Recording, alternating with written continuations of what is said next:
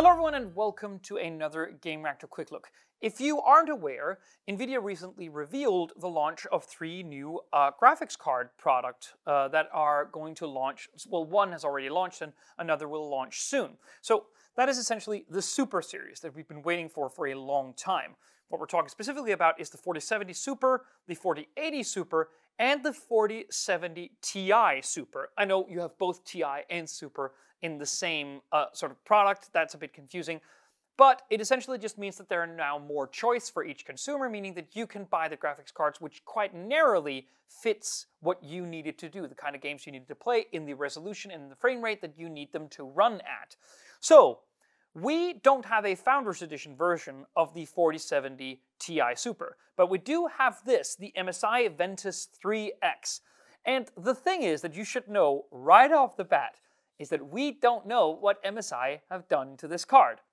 We're filming this before any embargoes are lifted and before we have all the information, so while this MSI variant looks fantastic, we only know about the actual GPU underneath all of the MSI icing not the rest of the card.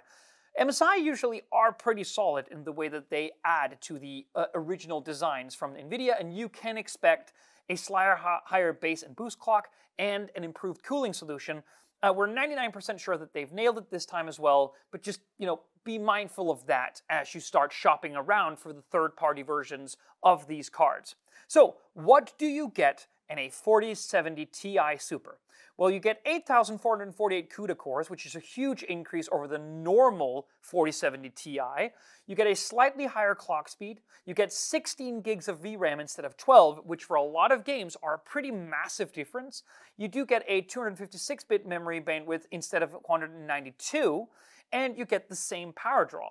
So essentially, a lot of extra horsepower without adding to the TDP, which a lot of people are very mindful of because they've probably bought power supplies which is rated at a certain watt TDP and if they have to replace or upgrade to a new GPU, well, they might also have to upgrade their PSU. Well, that's not going to be an issue here. We also, quite weirdly enough, know the official pricing, which is 889 euros. Now, it seems that over the three different SKUs that NVIDIA has launched or unveiled, that they're not uh, exponentially increasing the prices as they've been critical as they've been criticized by fans to do a number of times meaning that GPU prices have kind of gone out of whack at least according to a lot of consumers and media specialists.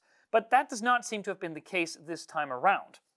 Whether or not this is something which warrants an upgrade well that is going to be very interesting to see. We're going to give you this early look at how it looks, basically, and then we'll follow up with a full re- written review soon, which also includes the central benchmark numbers, which you're probably looking for. So, for much more on the Ventus 3X and the 4070 Ti Super, stay tuned to Gamereactor. Bye.